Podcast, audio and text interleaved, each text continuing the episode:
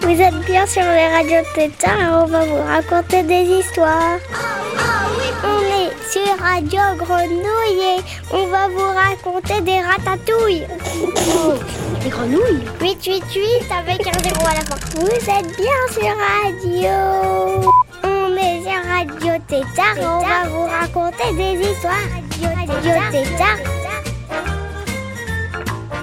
Bonjour, euh, on est dans la classe M- en CM2A. Euh, notre maîtresse s'appelle euh, Claire Tosi. Euh, notre école s'appelle Poisson.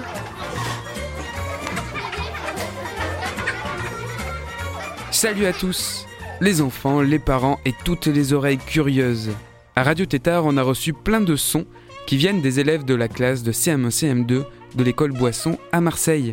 Ils vont nous faire partager des poésies, ils nous ont programmé des chansons, des devinettes et des blagues. Ils sont super, plein de bonne humeur, et on les remercie d'avance de tous ces moments réalisés pour nous. Aussi, on apprendra des choses sur les pirates. Et oui, des vrais avec des épées et tout. Ce sera La puce à l'oreille, un programme venu du Québec. On va écouter tout ça derrière notre poste, ou plutôt devant, mais on commence tout de suite par une devinette.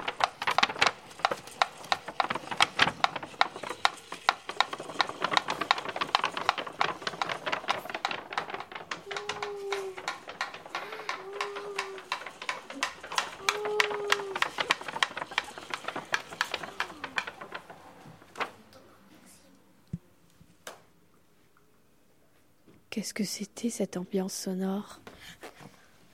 La forêt la nuit. Vous aviez deviné Radio euh, Tétard. Radio Pétard. Vous écoutez Radio Tétard. Un pou et une fourmi font la course. Lequel va arriver le premier? Le pou Pourquoi? Ben. Ben. Parce qu'il saute. Parce Mais que non. Ça saute et c'est. Parce que le pou, il est toujours en tête. Voilà, c'est ça. Bonjour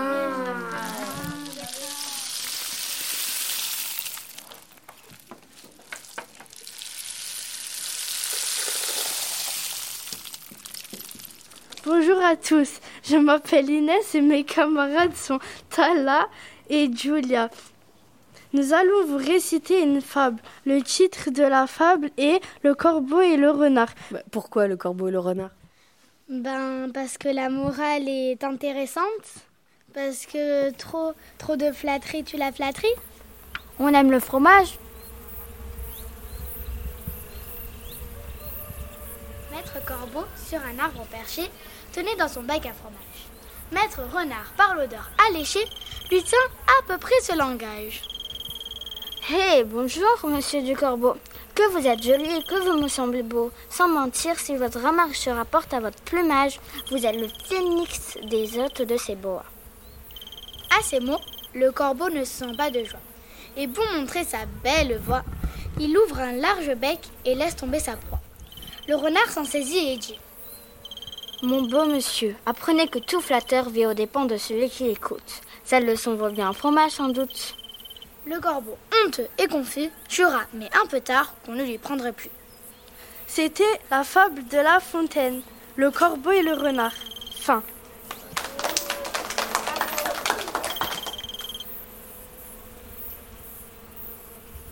Et maintenant, peut-être une petite chanson Qu'avez-vous choisi Ben, moi, j'ai euh, choisi La petite sirène sous l'océan, 3 minutes et 46 secondes. Et euh, l'auteur, c'est Howard Ashman. Ariel, écoute-moi.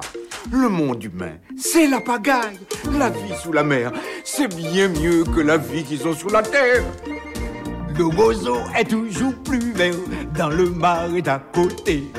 Toi, t'aimerais bien vivre sous terre? Bonjour la calamité. Regarde bien le monde qui t'entoure dans l'océan parfumé. On fait carnaval tous les jours. Mieux tu ne pourras pas trouver. Sous l'océan, sous l'océan. Tout, tout c'est bien mieux. Tout le monde est heureux sous l'océan. Là où ils bossent toute la journée, esclavagés, prisonniers. pendant qu'on plonge comme des éponges sous l'océan. Chez nous, les poissons se font la pipe, les vagues sont un vrai régal. Là-haut, ils s'écaillent et ils flippent, à tourner dans leur bocal. Le bocal produit l'extase chez le copain cannibale. Si monsieur poisson n'est pas sage, il finira dans la poêle. Oh non, sous l'océan, sous l'océan. Y a pas de gros bouillon, pas de soupe de poisson, pas de marmiton. Pour la bouillon, leur dit non. Sous l'océan, y a pas d'hameçon. On déambule, on fait des bulles sous l'océan. Sous l'océan. Sous l'océan. Sous l'océan. La vie est super mieux que sous la terre, je te le dis. Je te le dis. Tu vois les sturgeons et l'arrêt se sont lancés dans le reggae. On a le rythme, c'est la dynamique sous l'océan. Friton, oh friton, la cajou là. La West Coast, la basse, c'est les rats du rap. Macro, au saxo, turbo, au bango. Le lieu est le dieu de la soul. L'arrêt au jumel, le gardon au violon. Les sols, rock'n'roll, le ton, garde le ton. Le bas et le spot se marrent et s'éclatent. Vas-y, souffle mon doudou.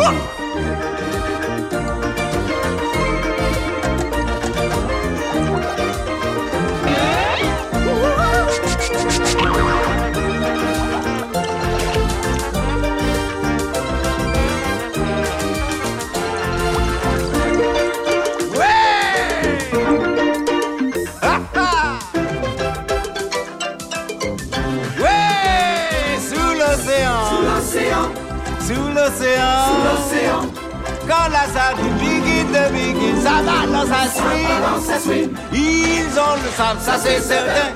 Nous le jazz band et les copains, on a les trim pour faire une gym jam sous l'océan. les limaces verts au rythme d'enfer sous l'océan. Et les bigorneaux pour donner le tempo, c'est frénétique, c'est fantastique. On est dans le que ça balance sous l'océan.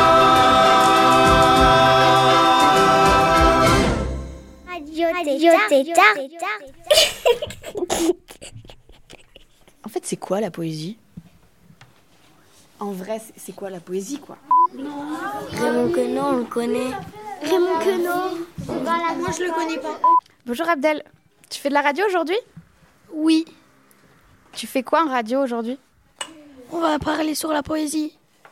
On va parler de poésie, oui. Comment elle s'intitule ta poésie? L'arbre. Perdu au milieu de la ville, l'arbre tout seul, à quoi sert-il? Les parkings, c'est pour stationner les camions pour embouteiller, les motos pour pétarader, les vélos pour se faufiler. Ça veut dire quoi pétarader et faufiler? Euh, pétarader, c'est un mot qui a été inventé Ah oui, tous les mots ont été inventés. Non, qui a été inventé par celui qui, qui a écrit cette poésie. Elle fait beaucoup de bruit. On va voir un peu plus ce que ça veut dire cette poésie. Mais avant tout, juste cette introduction, qui veut nous la dire avec un certain ton, en choisissant le ton que vous voulez employer. Un ton spécial, vas-y. L'arbre, à tout seul, à quoi sert-il? Les télés, c'est pour regarder, les transistors pour écouter, les murs pour la publicité, les magasins pour acheter.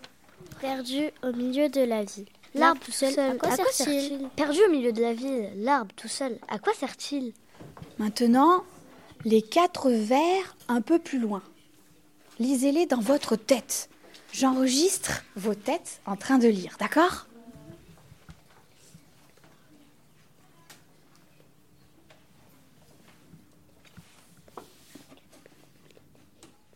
Les parkings, c'est pour stationner.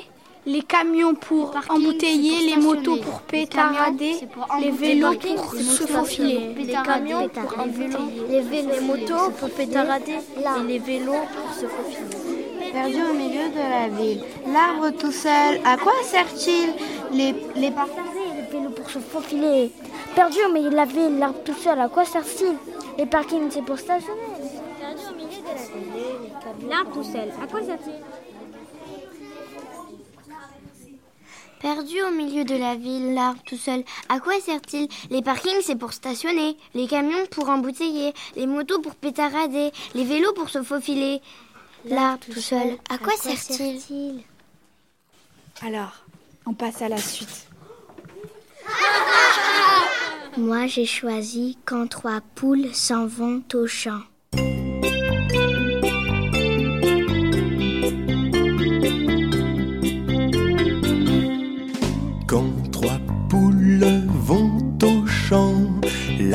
Première va devant, la deuxième suit la première, la troisième va derrière. Quand trois poules vont au champ, la première va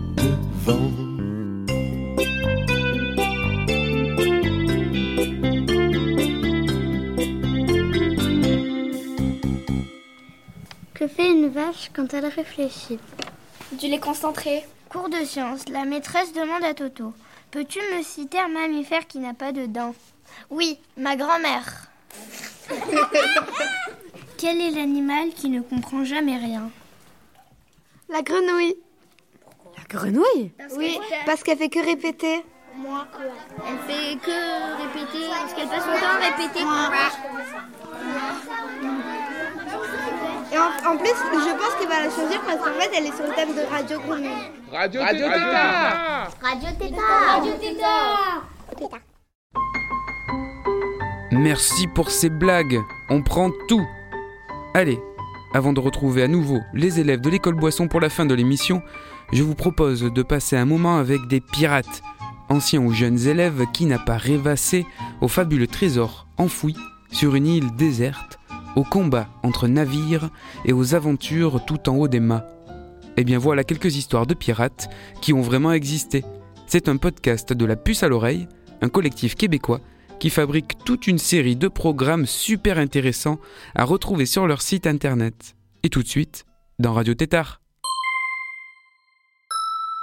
La puce à l'oreille.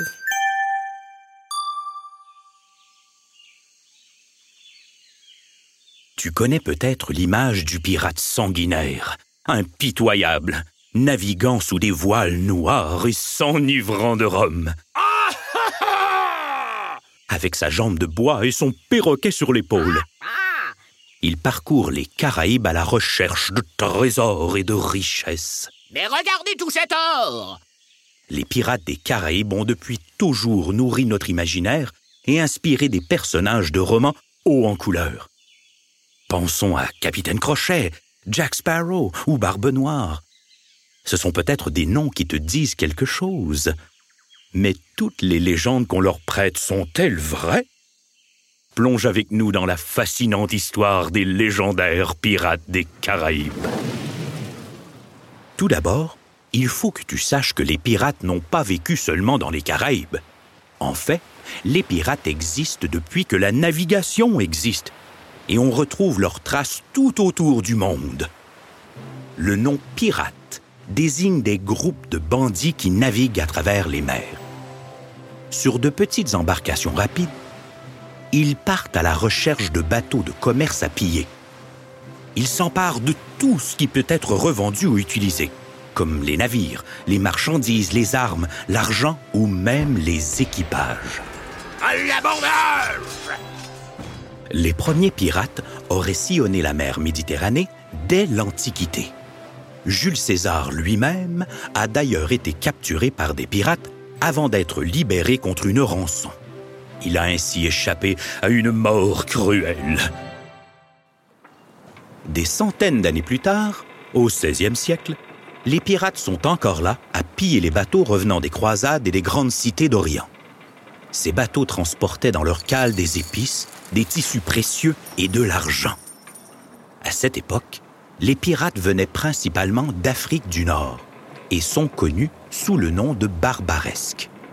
Certains sont très célèbres, comme Harouj Reis, que tu connais peut-être sous le nom de Barbe Rousse. Mais la Méditerranée n'est pas le seul endroit où on sévit des pirates. Par exemple, entre le 8e et le 12e siècle, les redoutables Vikings venus d'Europe du Nord, pillent les ports et les côtes des pays d'Europe occidentale, comme la France et l'Angleterre. Certaines attaques vikings vont même jusqu'en Espagne, en Italie ou sur les côtes d'Afrique du Nord. Mais en fait, les plus grandes organisations pirates ayant existé se trouvaient en Asie, en mer de Chine et au Japon. Le plus grand pirate de tous les temps était même chinois, ou plutôt chinoise. Oui, tu as bien entendu, c'était une femme, Xing Shi, qui aurait eu sous ses ordres quelques 300 bateaux et jusqu'à plus de 20 000 pirates. Et les pirates des Caraïbes alors? On retrouve leurs premières traces dès le 16e siècle. En 1492, Christophe Colomb pose les pieds aux Antilles. Et quelques années plus tard, sur le Nouveau Monde, comme on l'appelle à l'époque. Il s'agit en fait de l'Amérique centrale d'aujourd'hui, quelque part entre le Mexique et la Colombie.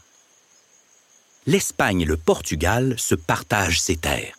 Ce qui est aujourd'hui le Brésil sera géré par les Portugais et tout le reste des Amériques par les Espagnols. Les Espagnols commencent à établir des colonies pour extraire des métaux précieux de ces nouvelles terres, comme de l'argent et de l'or. Ces richesses et autres marchandises exotiques sont ensuite rapportées en Espagne à bord de grands bateaux. Les bateaux transportant ces trésors commencent alors à attirer l'attention des pirates et des corsaires. Ceux-ci les guettent depuis leur départ des Caraïbes vers l'Espagne. Mais regardez tout cet or Hum, attendons un peu. Euh, faisons une pause ici. Tu as bien entendu? On parle de pirates et de corsaires. En effet, ce sont deux choses bien différentes. Les pirates travaillent pour leur propre compte et se partagent leur butin uniquement entre eux. Ce sont souvent d'anciens marins qui ont quitté leur emploi sur les bateaux de commerce, les conditions de vie y étant trop difficiles. Ils préfèrent prendre la mer auprès d'autres pirates. Cela fait d'eux des hors-la-loi.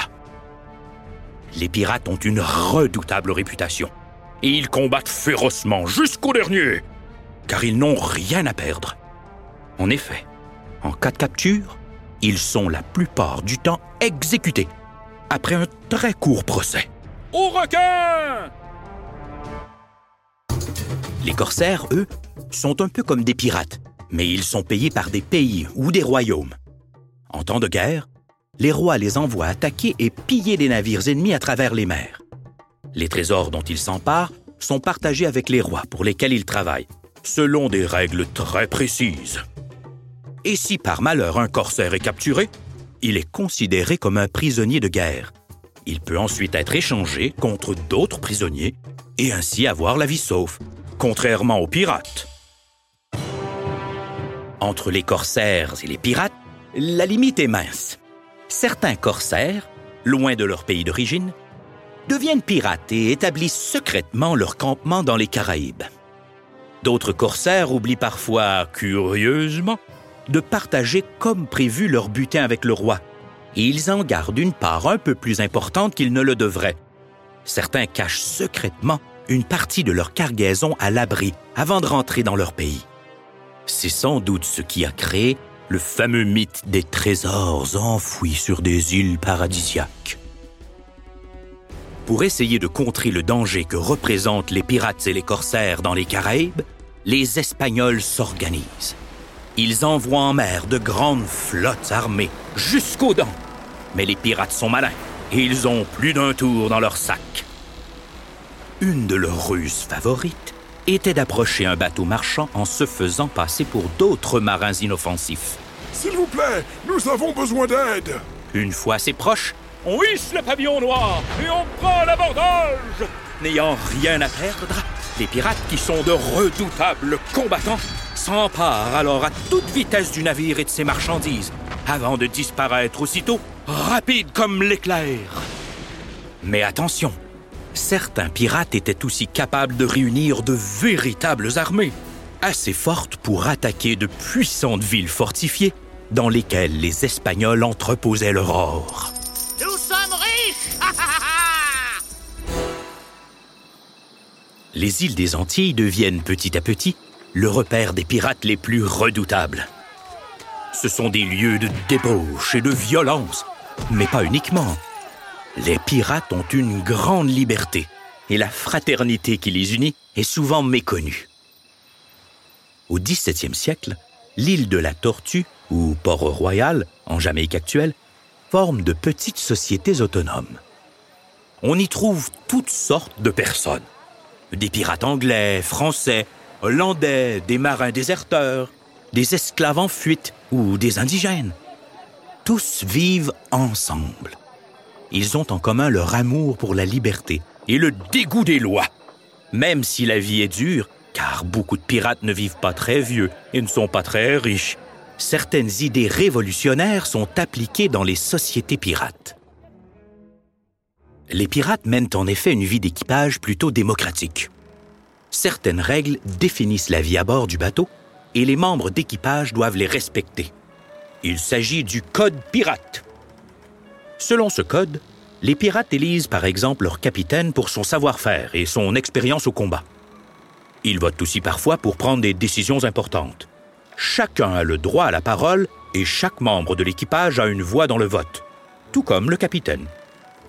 Ils avaient également le droit de changer de capitaine s'ils trouvaient que celui-ci ne remplissait plus son rôle correctement. Le partage des trésors gagnés lors des abordages était aussi égalitaire et défini à l'avance avec l'accord de l'équipage. Le butin pouvait être partagé de manière à ce que le capitaine reçoive peut-être une fois et demie ou deux fois plus que les autres, mais jamais plus que ça. Aussi, chaque membre d'équipage a le droit à une part égale de nourriture, d'eau et de rhum, bien sûr.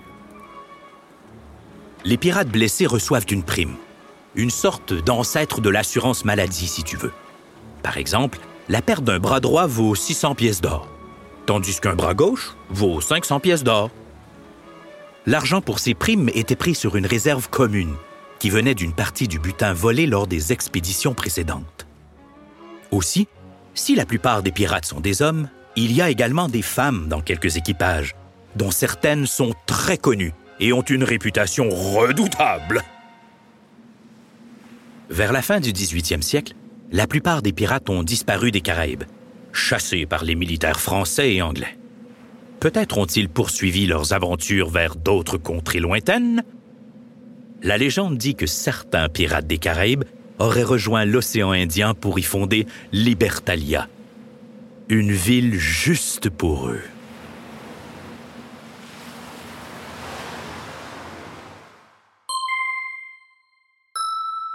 La puce à l'oreille. Non. Non. Oui. Ouais. Quoi?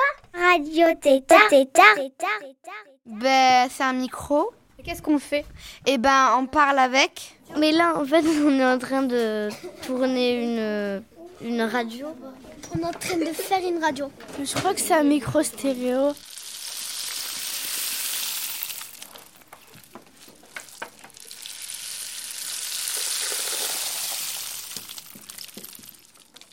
Euh, quel est ce bruit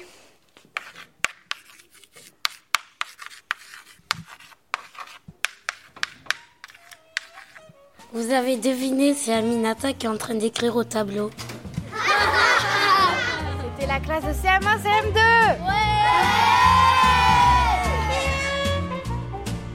Nous sommes dans la classe de Claire Tosi, CM1, CM2A. Et voilà, c'était un radio tétard spécialement conçu par les élèves de CM1 CM2 de l'école élémentaire Boisson à Marseille.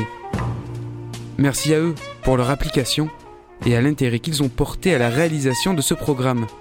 Merci à toute l'équipe et surtout à leur maîtresse. À bientôt à la radio. Bis à tous les pitchouns. Et si vous avez raté un bout de l'émission, retrouvez Radio Tétard sur le site internet de Radio Grenouille. Vous êtes sur Radio Tétard et... 888 avec un zéro à la fois, on doit couper, foulala. Vous êtes bien sur radio. Mais quoi il, il vient juste de dire qu'on a coupé Radio, radio Tétard. Ah, là t'as coupé. Oh, zut.